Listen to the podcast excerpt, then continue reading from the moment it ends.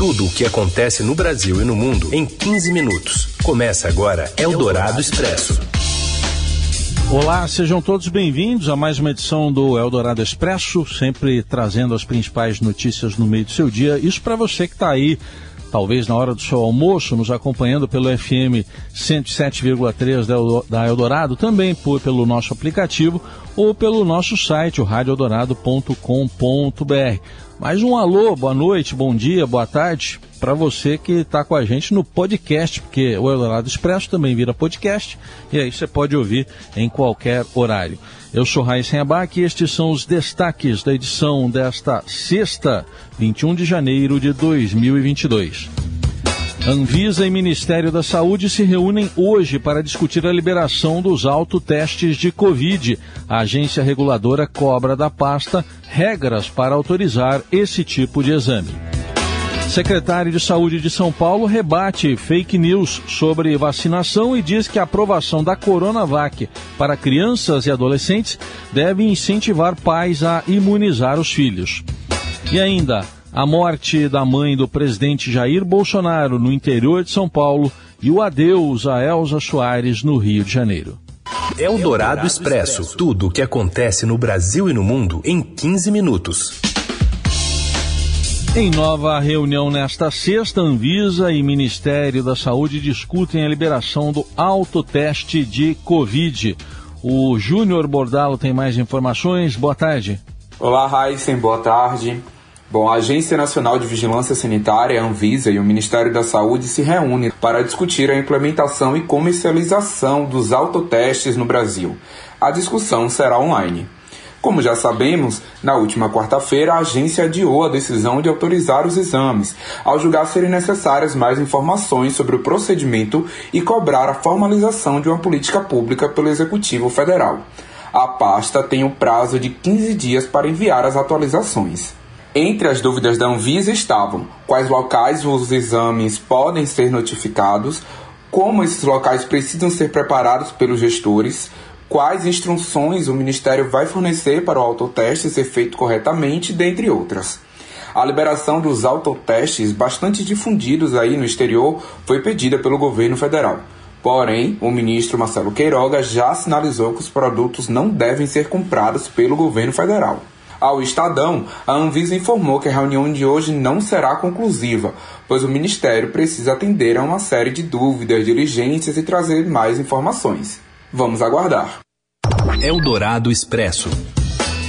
O secretário estadual de Saúde de São Paulo, Jean Gorenstein, afirma que a aprovação da Coronavac para a vacinação de crianças e adolescentes servirá de incentivo aos pais e criticou a divulgação de fake news sobre a imunização infantil.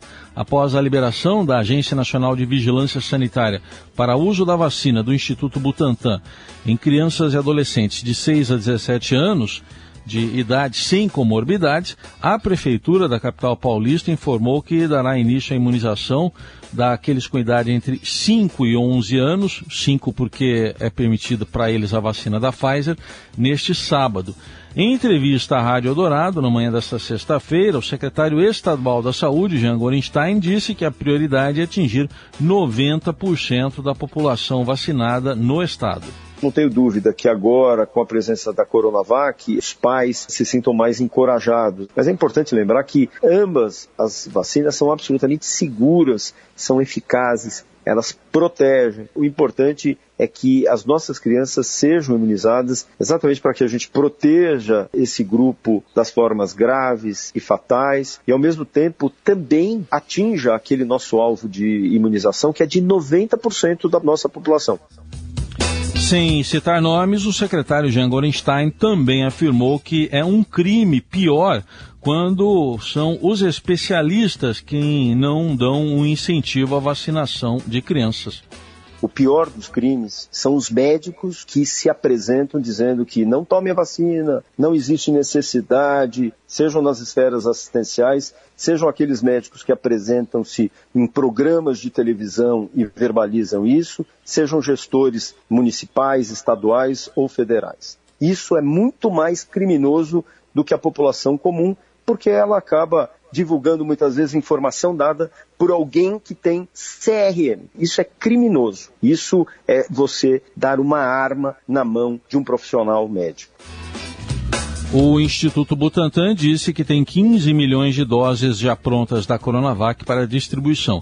Em entrevista coletiva, o presidente da instituição, Dimas Covas, afirmou que há possibilidade de expandir a produção para mais 10 milhões de doses em até 10 dias. Até então, a única vacina aprovada no Brasil para crianças era o imunizante da Pfizer, que já começou a ser aplicado em crianças de 5 a 11 anos na semana passada. Eldorado Expresso.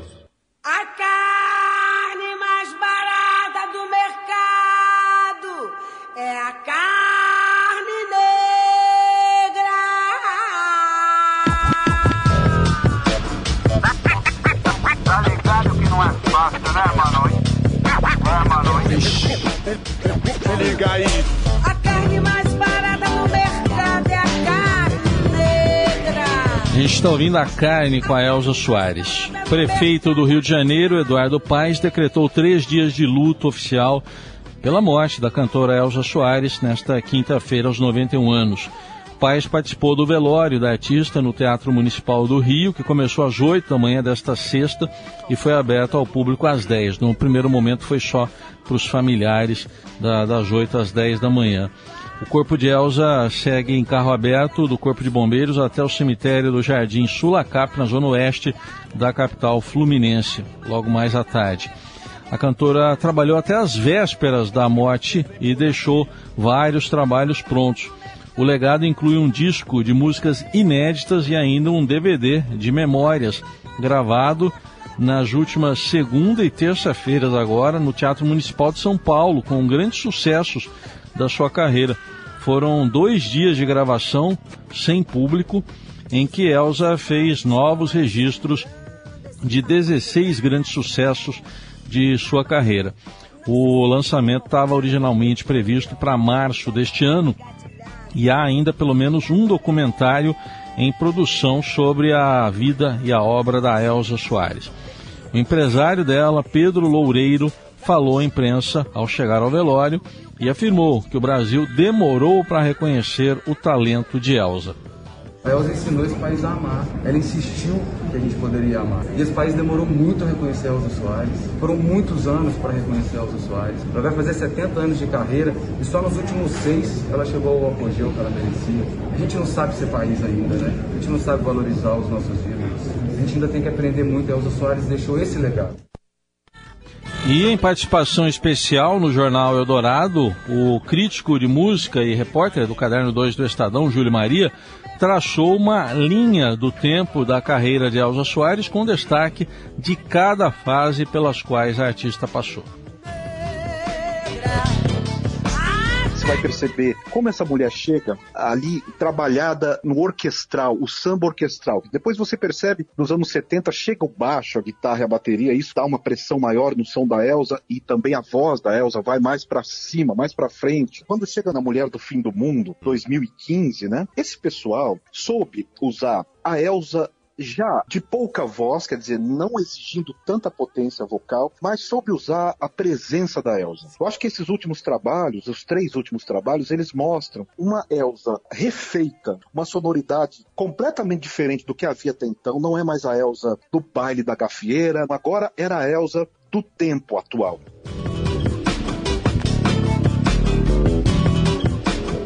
Eldorado Expresso. Olinda Monturi Bolsonaro, mãe do presidente Jair Bolsonaro, morreu na madrugada desta sexta-feira aos 94 anos.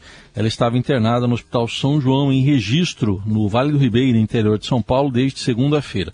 Até o momento não foi informado o motivo do falecimento nem da internação. O presidente Bolsonaro estava em visita oficial no Suriname e cumpriria hoje uma agenda de encontros com autoridades na, da Guiana, mas que foi cancelada. A intenção do presidente é retornar ao Brasil até o fim da tarde, a tempo de acompanhar o velório e o sepultamento da mãe na cidade de Eldorado, também no Vale do Ribeira. O presidente chegou a visitar a mãe em Eldorado três vezes depois, eh, três vezes depois de ter sido eleito. A última vez foi em agosto do ano passado, quando estava acompanhado dos três filhos mais velhos, o senador Flávio Bolsonaro, o deputado Eduardo Bolsonaro e o vereador Carlos Bolsonaro. Na ocasião, o presidente disse em entrevista que a mãe enfrentava problemas de saúde. Eldorado Expresso. E o presidente Bolsonaro telefonou para seu ex-assessor Valdir Ferraz nesta quinta-feira para lhe cobrar explicações sobre uma reportagem da revista Veja. No texto divulgado na versão digital da publicação, o amigo do presidente citou o caso das supostas rachadinhas, o esquema de desvio de salários de assessores nos gabinetes parlamentares da família. Ele atribuiu a prática a Ana Vale, segunda ex-mulher de Bolsonaro. Ao Estadão Broadcast, após a publicação da reportagem, ele revelou ter recebido a ligação do presidente, negou que tivesse testemunhado os crimes e disse ter certeza de que a família Bolsonaro não sabia de nada. Segundo a Veja, Jacaré, Jacaré como o Valdir é conhecido, descreveu o suposto esquema que Ana operaria. Com o poder para fazer uma cota de contratações dos gabinetes, ela recolheria documentos de algumas pessoas, abriria contas bancárias e ainda daria uma pequena quantia aos assessores. Muitas vezes eles seriam fantasmas. Jair Bolsonaro, segundo essa versão, nada saberia do que acontecia. Só teria descoberto, de acordo com o Valdir, o jacaré, quando o Estadão revelou a investigação aberta em dezembro de 2018 por causa do relatório do Conselho de Controle de Atividades Financeiras, o COAF, o Valdir não participaria do esquema. Ao Estadão Broadcast, porém, depois de ter recebido o telefonema de Bolsonaro, Valdir negou conhecer qualquer esquema nos gabinetes da família. Ele disse o seguinte: tudo que eu disse à jornalista da Veja, eu li nos jornais, não é nada que eu tenha visto. Eu vivi lá dentro e nunca vi esses esquemas de rachadinha, foi o que ele afirmou. E segundo o Valdir, presidente Bolsonaro estava irritado e disse que ele não deveria ter falado nada. Eldorado Expresso. Presidente da Comissão de Constituição e Justiça do Senado, Davi Alcolumbre, trava há cinco meses um projeto que barra super salários no serviço público. Temos mais informações que chegam de Brasília com Yander Porcela um projeto de lei que barra os chamados supersalários no funcionalismo público do país foi aprovado pelos deputados em julho do ano passado. Só que agora a matéria emperrou no Senado. O presidente da Comissão de Constituição e Justiça, o senador Davi Alcolumbre, está há cinco meses desde que o projeto chegou à CCJ sem pautar a proposta, que nem sequer tem um relator definido. A primeira etapa da tramitação de um projeto. Como revelou o Estadão nesta semana, enquanto isso, órgãos públicos continuam a pagar altas cifras a servidores a título de indenizações e os chamados penduricalhos. No Ministério Público da União, procuradores chegaram a receber quase meio milhão em um único mês em dezembro. O relator desse projeto na Câmara, deputado Rubens Bueno, do Cidadania, disse que tem cobrado o presidente do Senado, Rodrigo Pacheco, e o senador Davi Alcolumbre, que preside a CCJ, a pautarem o texto.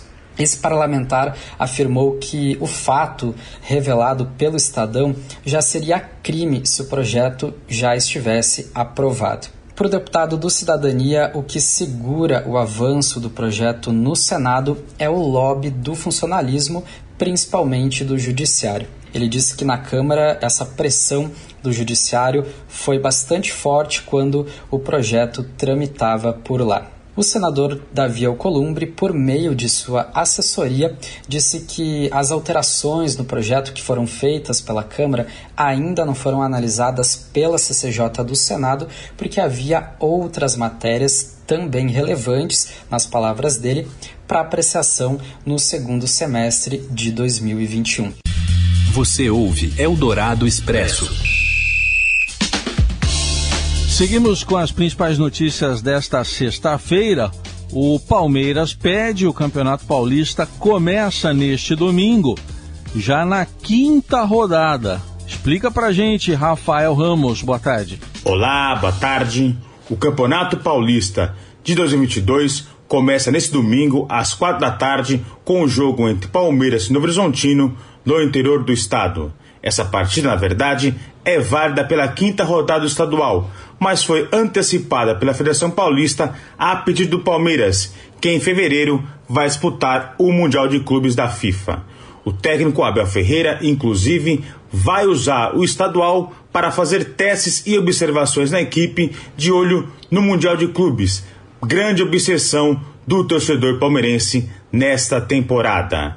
O Campeonato Paulista também será marcado por rígidos protocolos de segurança contra a Covid-19.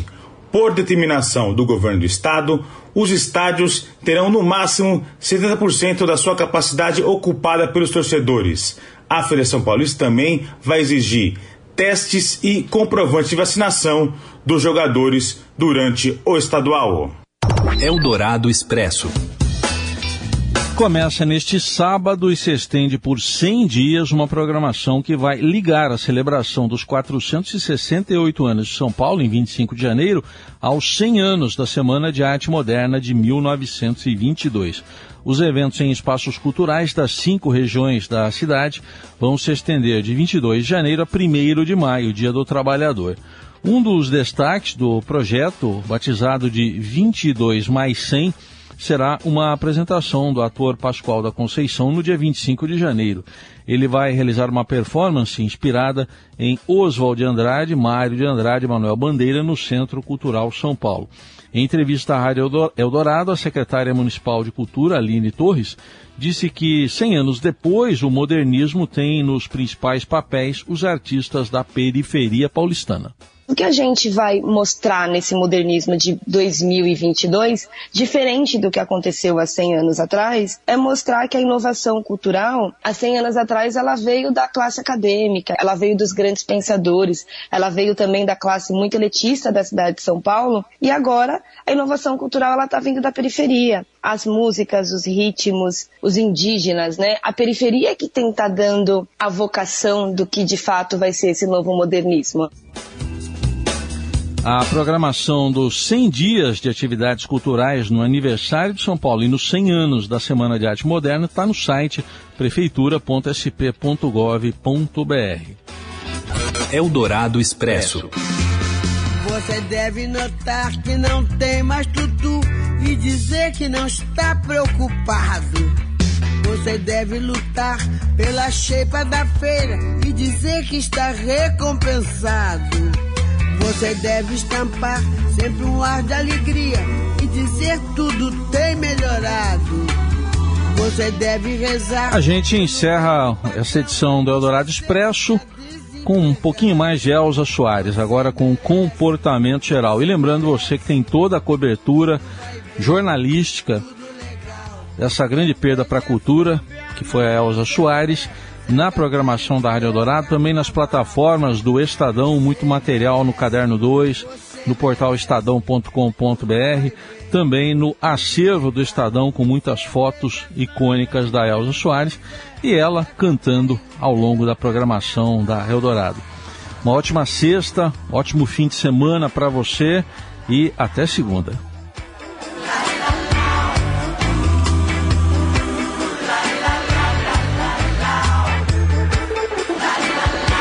Você deve aprender a baixar a cabeça e dizer sempre muito obrigado.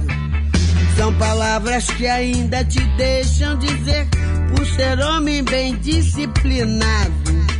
Deve, pois, só fazer pelo bem da nação tudo aquilo que for ordenado.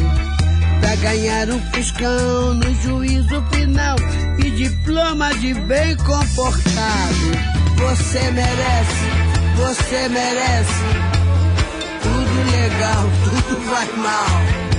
Cerveja, samba, amanhã, José, se acabarem o teu carnaval. Você merece, você merece.